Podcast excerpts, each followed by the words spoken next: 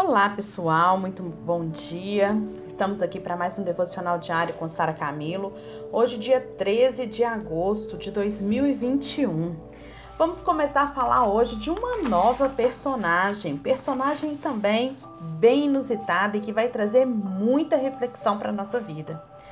A Samaritana. O texto base está em João, no capítulo 4. Jesus, cansado da viagem, sentou-se à beira do poço. Isso se deu por volta do meio-dia. Nisso veio uma mulher samaritana tirar água. Disse-lhe Jesus: Dê-me um pouco de água. E a mulher samaritana lhe perguntou: Como o Senhor, sendo judeu, pede água a mim, uma samaritana, água para beber? Pois os judeus eles não se dão bem com os samaritanos. Jesus lhe respondeu: Se você conhecesse o dom de Deus, a quem e quem lhe está pedindo água, você lhe teria pedido, você lhe teria pedido e ele lhe teria dado água viva. Disse a mulher: O Senhor não tem como não tem com que tirar água, o poço é fundo. Onde pode conseguir essa água viva? Acaso o Senhor é maior que o nosso pai Jacó, que nos deu o poço, do qual ele mesmo bebeu, bem como seus filhos e o seu gado? Jesus lhe respondeu: Quer saber? Desta água terá sede outra vez. Mas quem beber da água que eu lhe der nunca mais terá sede. Ao contrário, a água que eu lhe der se tornará nele uma fonte de água jorrar para a vida. A mulher lhe disse: O Senhor, Senhor, dê-me dessa água para que eu não tenha mais sede, e nem precise voltar aqui para tirar água. Ele lhe disse: Vá e chame seu marido e volte. Não tenho marido, respondeu ela. Disse-lhe Jesus: Você falou corretamente, dizendo que não tem marido. O fato é que você já teve cinco, e o homem com quem mora agora, com quem vive agora, não é o seu marido. O que você acabou de dizer é verdade. Disse a mulher: Senhor, vejo que é profeta. Eu sei que o Messias, chamado Cristo, está por vir. Quando ele vier, explicará tudo para nós. Então Jesus declarou: Eu sou o Messias. Então, deixando seu cântaro, a mulher voltou à cidade e disse ao povo: Venha ver um homem que me disse tudo o que tenho feito. Será que ele não é o Cristo? Hoje o pastor Max Lucado começa aqui o seu texto falando de duas lápides. Vamos ver o que ele tem para nos falar dessa personagem, né, contextualizando com os nossos dias. Eu já passara, eu já passara de carro por aquele lugar inúmeras vezes. Todo dia eu via aquele terreno no caminho para o escritório. Todo dia eu dizia a mim mesmo: um dia preciso parar aqui. Aquele dia tinha chegado. Convenci uma pessoa nada simpática com quem eu havia marcado um compromisso que me aguardasse mais 30 minutos e eu entrei. O cruzamento não parece diferente de qualquer outro em San, San, San San Antônio, um Burger King, um Rodway, um restaurante. Mas ao pegar a direção noroeste, você passa por baixo do sinal em ferro fundido e se descobre as portas de uma ilha da história preservada contra a ação do Rio do Progresso. Qual o nome escrito no sinal? Cemitério Lucky Hill. Quando estacionei, um céu escuro ameaçava chuva. Uma trilha me incomodava e me, me convidava a caminhar entre as mais de 200 lápides. Os carvalhos arqueavam seus galhos sobre mim como se servissem de teto para as câmaras solenes. A grama alta, ainda molhada de sereno, se esfregava em meus tornozelos. As lápides, embora desgastadas pela ação do tempo, estavam vivas pela força do passado. Huey, não sei pronunciar não, Huey uma coisa assim. Destacam-se as placas onde se leem os nomes como Smith, Fust, Grudman e Erker. Ruth, Ruth Lacey está sepultada ali nascida lá na época de Napoleão, 1807. Morreu há mais de um século, 1877. Fiquei no mesmo lugar onde uma mãe chorou em um dia frio cerca de 80 anos antes. A lápide tinha um texto assim: Bebê Bold. Nascimento e morte, 10 de dezembro de 1910. Harry Ferguson, de 18 anos, foi sepultado em 1883 sob as seguintes palavras: Durma em paz, jovem e cansado peregrino. Fiquei pensando no que poderia tê-lo fatigado tanto. Então eu vi, estava gravada em uma lápide na parte norte do cemitério que marca o destino do corpo de Grace Smith. Não havia data de nascimento nem dia de morte, apenas os dois nomes, os nomes dos dois maridos e a seguinte e o seguinte epitáfio. Dorme, mas não descansa. Amou, mas não foi amada. Tentou agradar, mas não recebeu agrado. Morreu como viveu, sozinha. Fiquei olhando a placa e pensando sobre a vida de Grace. Teria sido ela a autora daquelas palavras ou apenas as viveu? Será que mereceu tanto sofrimento? Era tão amargurada ou sofrida? Teria sido uma pessoa singela? Teria sido bela? Porque a vida de algumas pessoas é tão frutífera e porque a vida de outras é tão fútil. Então me flagrei pensando em alta voz: Senhor Smith, o que destruiu seu coração. E as gotas de chuva manchavam a tinta conforme eu copiava as palavras. Amou, mas não foi amada. Longas noites, camas vazias, silêncio, nenhuma resposta às mensagens deixadas, nenhuma resposta às cartas enviadas, nenhum, nenhum amor retribuído ao amor dedicado. Tentou agradar, mas não recebeu agrado. A decepção cortar o seu coração como uma foice. Quantas vezes eu preciso repetir? Chope. Você nunca conseguirá nada na vida, chup chup, porque não consegue fazer nada certo.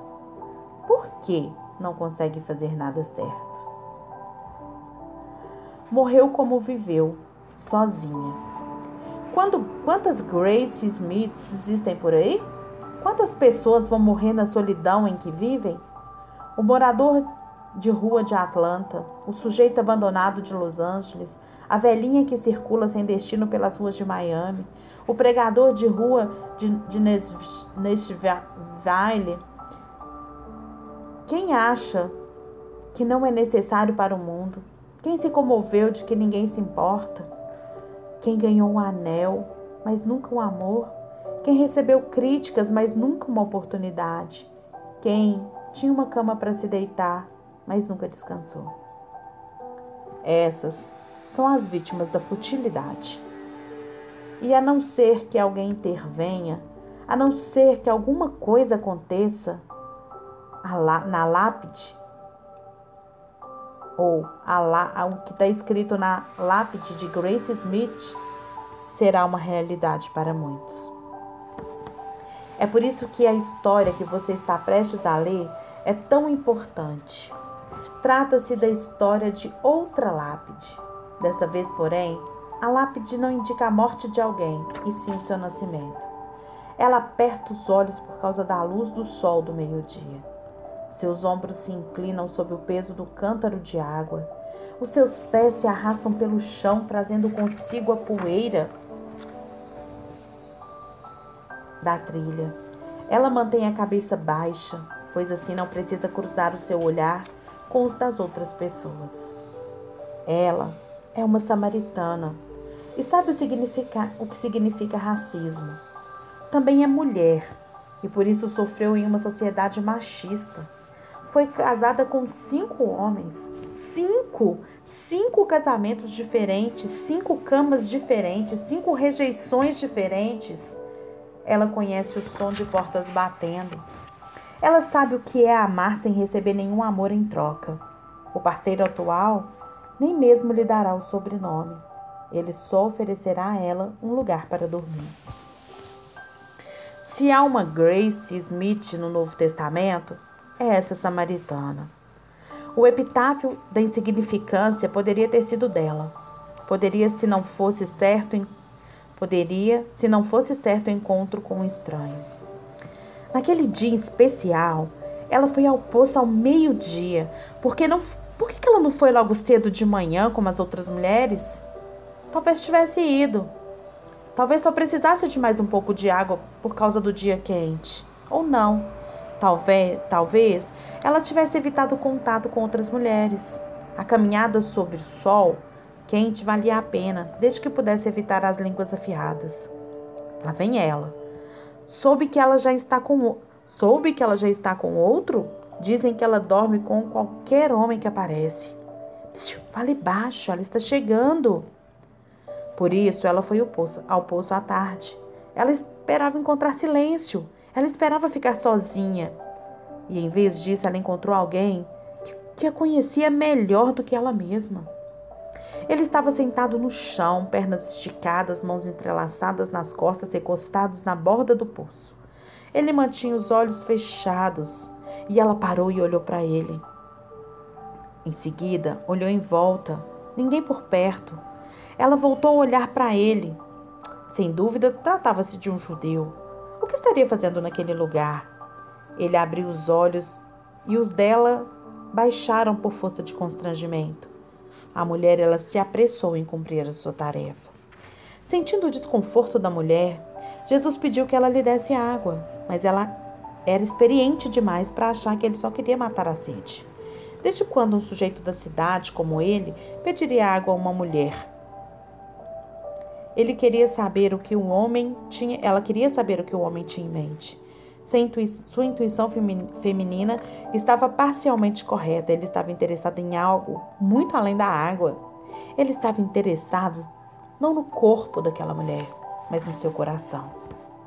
Eles conversaram e a mulher mal se lembrava da última vez que um homem conversara com ela daquela maneira respeitosa. Ele falou sobre uma fonte de água que saciaria a sede, não a da garganta, mas a da alma. E aquilo a entregou. Senhor, dê-me dessa água para que eu não tenha mais sede nem precise vir aqui no poço tirar mais água. Vai e chame seu marido e volte. O coração dela, ele deve ter ficado apertado naquele momento.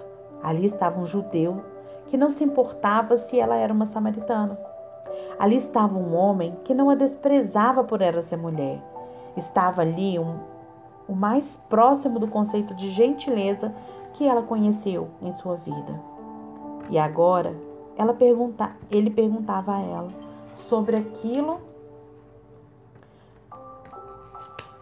e ela sobre aqui, sobre aquilo. Tudo menos aquilo. Talvez ela tivesse pensado em mentir. Meu marido? Ah, e se ele estiver ocupado? Talvez quisesse mudar de assunto ou mesmo sair dali, mas ela acabou ficando e ela contou a verdade.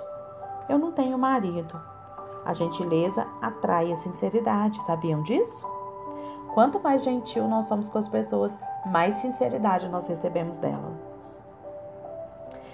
É provável que você conheça o restante da história. Eu preferia que você não conhecesse. Gostaria que você estivesse ouvindo esse relato pela primeira vez, porque se fosse assim, estaria ansioso para saber o que Jesus fez em seguida. Por quê? Simples, porque você teria pensado em fazer a mesma coisa que ela.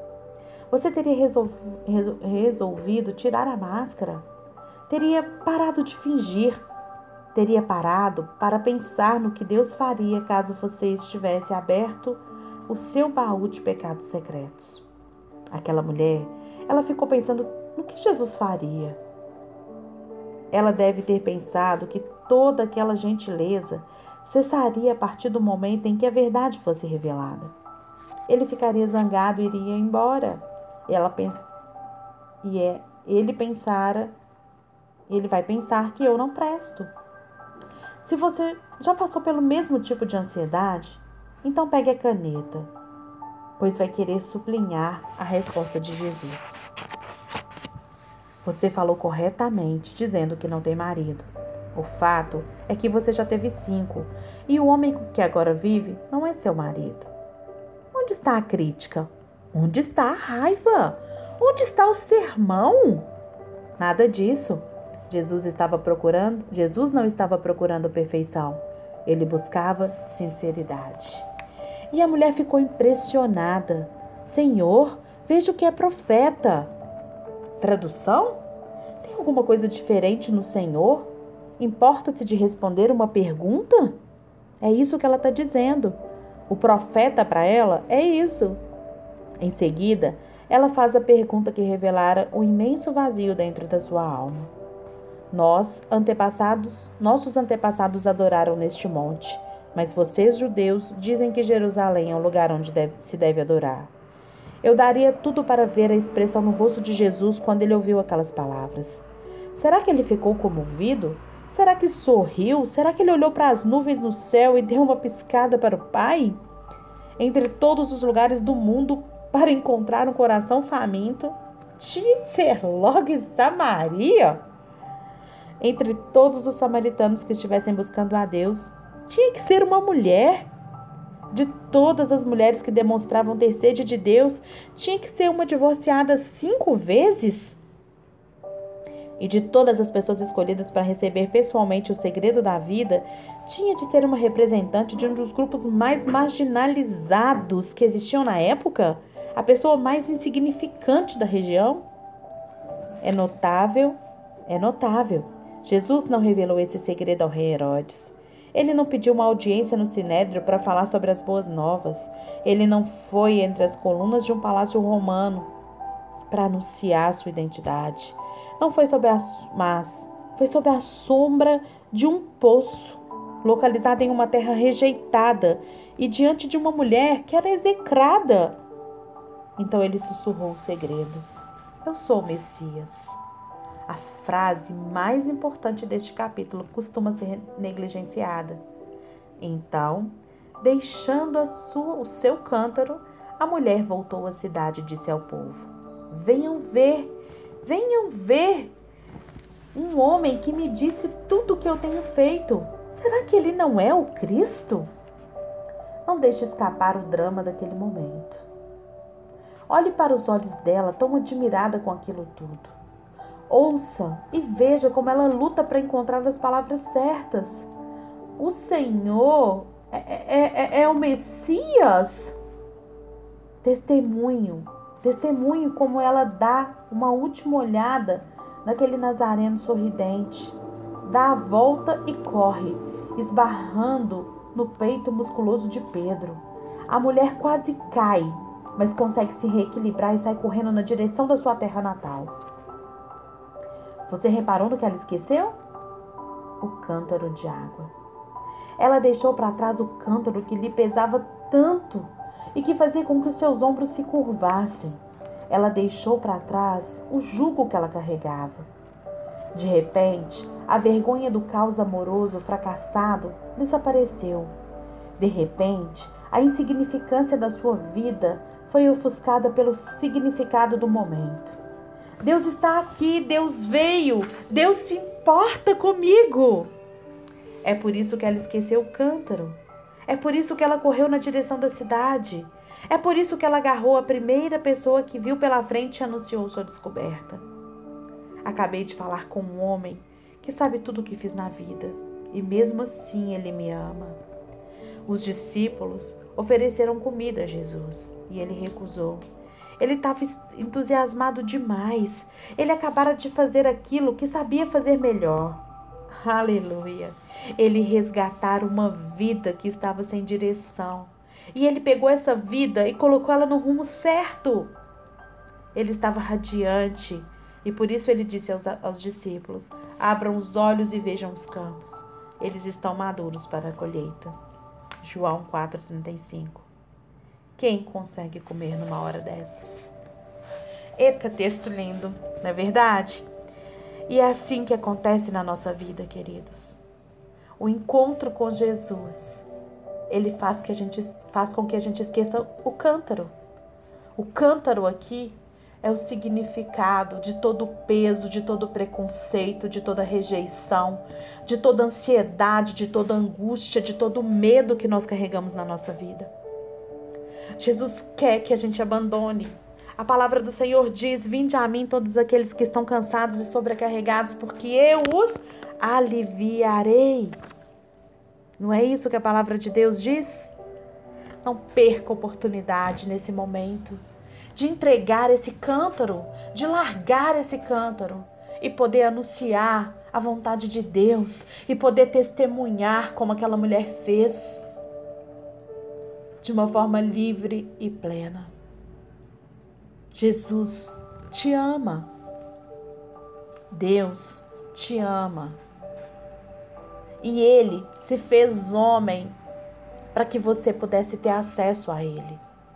Não perca a oportunidade. Você tem uma faca e o queijo na mão. Aproveite essa oportunidade. Não despreze aquilo que o Senhor tem te falado. E há quanto tempo o Senhor tem te incomodado? Deixe o cântaro e seja livre.